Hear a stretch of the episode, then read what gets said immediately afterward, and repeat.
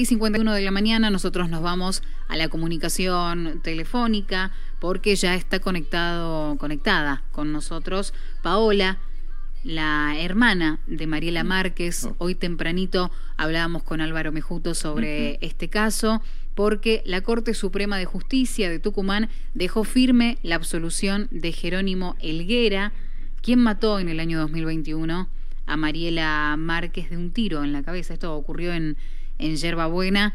Y frente a esta situación es que tenemos ahí el contacto con Paola. Paola, ¿cómo estás? Hola, buenos días. Muchas gracias por, por, por atenderme y por estar siempre. Por favor, los agradecidos somos nosotros en medio de esta situación y más que de justicia, de injusticia.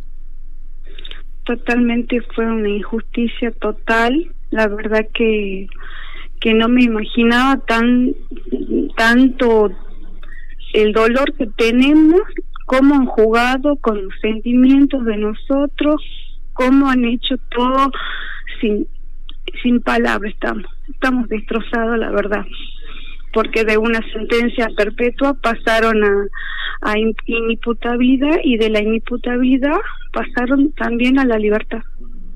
Es terrible, es terrible porque vayamos al, al comienzo del proceso. ¿Qué fue lo que les dicen? ¿Cómo es que se toma esta decisión? ¿Cómo llega a ustedes como familia?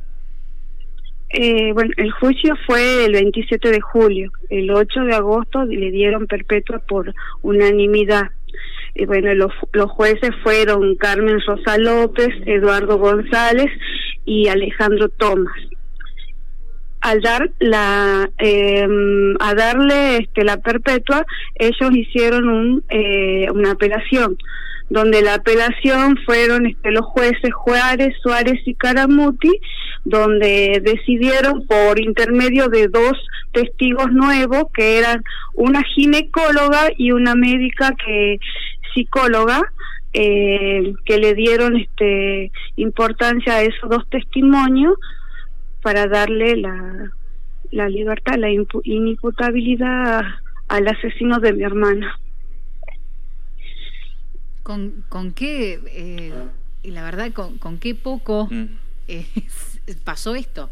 O sea, con dos testigos. ¿Y, qué tendría, qué, qué, es lo que apelaron, qué es lo que dijeron estos profesionales para tomar esa decisión? que ellos fueron los primeros que la atendieron, pero cuando le preguntaron si él estaba con ataque de eh, con, con un, ataque de, de pánico, de, de, esquizofrenia, le dijeron que no, que él estaba bien, él estaba consciente, pero bueno, tomaron la decisión de ellos, de después que, que lo medicaron y bueno, a través de eso se llevaron la, eh, la sentencia eh, los jueces Caramuti, repito, Suárez y Juárez, mm. que no dieron la cara cuando nos dieron la sentencia, mandaron por WhatsApp. Y claro, no, no, no. tuvieron cara para, para hacer esto. No tuvieron cara para dar, igual que la Corte Suprema, el señor Daniel, Daniel Leiva, nos recibieron en la Corte Suprema porque nosotros hicimos un recurso al, apelamos nosotros de nuevamente porque no estaba eh, la, la, sentencia firme. Nos recibieron, nos dijeron que era un caso de muy, eh, muy grave, que, que nos quedemos tranquilos, que fuimos muchas veces y si, hacer marcha, no nos dejaron hacer marcha, nos hicieron pasar, nos dijeron que nos quedemos tranquilos. Es más, le explicamos la situación de sus niños, de, de mi hermana, que están deprimidos, están muy tristes, ellos no tienen consuelo, mi mamá tampoco, y no ellos nos dijeron que eso quedemos tranquilos que eh, el caso era muy grave y que no se no podía pasar esto y el 24, antes de ayer, nos mandan una un PDF donde ya dictan la sentencia final, que es la libertad de del asesino de mi hermana Jerónimo Helguera.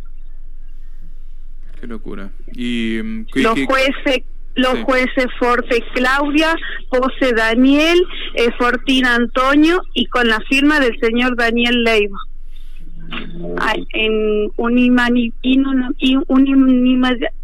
me equivoco, no puedo decir la palabra. Por unanimidad, no hay ningún problema, no hay ningún problema, entendemos la, la, situación y también cómo a través del dolor uno tiene que empezar a familiarizarse con eh, los cargos, las palabras, los mm. tecnicismos, porque hay mucho de eso encima. La verdad que eh, la verdad que no la vamos a tener más, como dijo la madre de Jerónimo Alguera, que para qué hacíamos juicio si ya no iba a estar ella, que lo dejen en libertad, y también dijo ella que el hijo iba a salir de libertad, o sea que todo fue una corrupción, todo fue plata, todo fue plata, porque el juez Caramuti era amigo de, de la familia, porque eh, el, doctor Costal, que lo mandó primeramente a Lovario, también era íntimo amigo del padre de Jerónimo, y ahí comienza todo.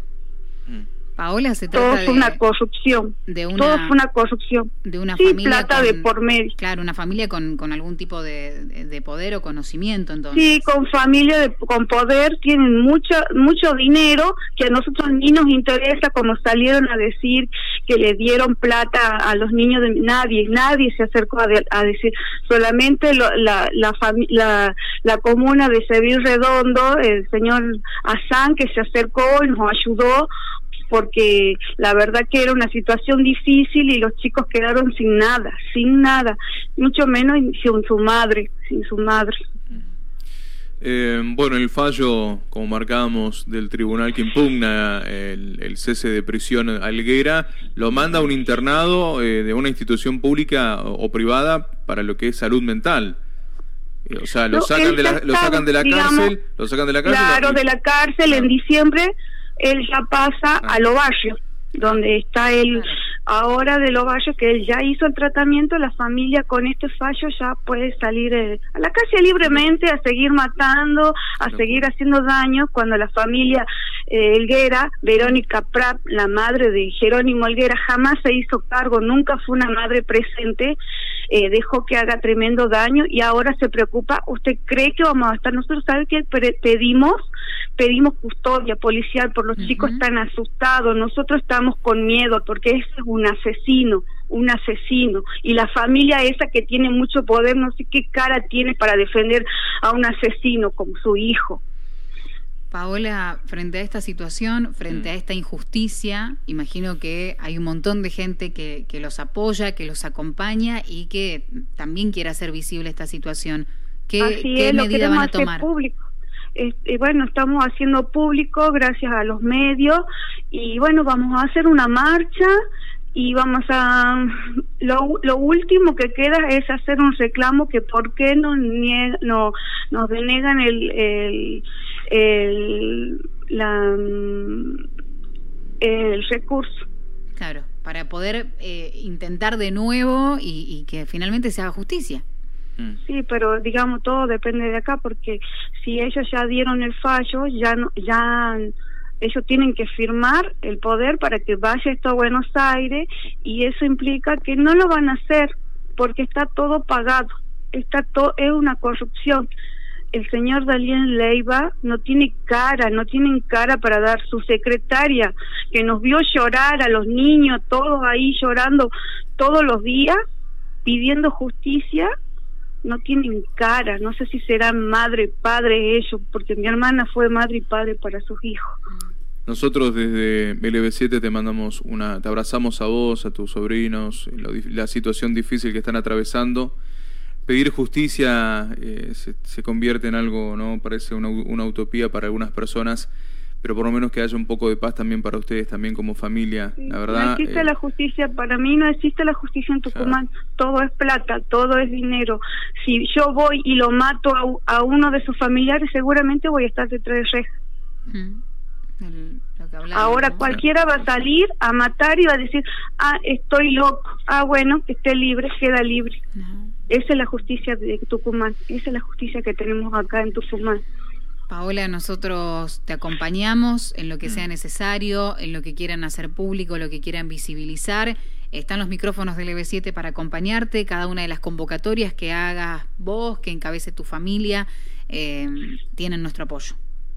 Muchísimas gracias, le agradezco por el espacio y gracias por estar siempre presente desde el primer momento. Muchísimas gracias. Por favor, un abrazo muy fuerte para vos y para todos. Hasta luego.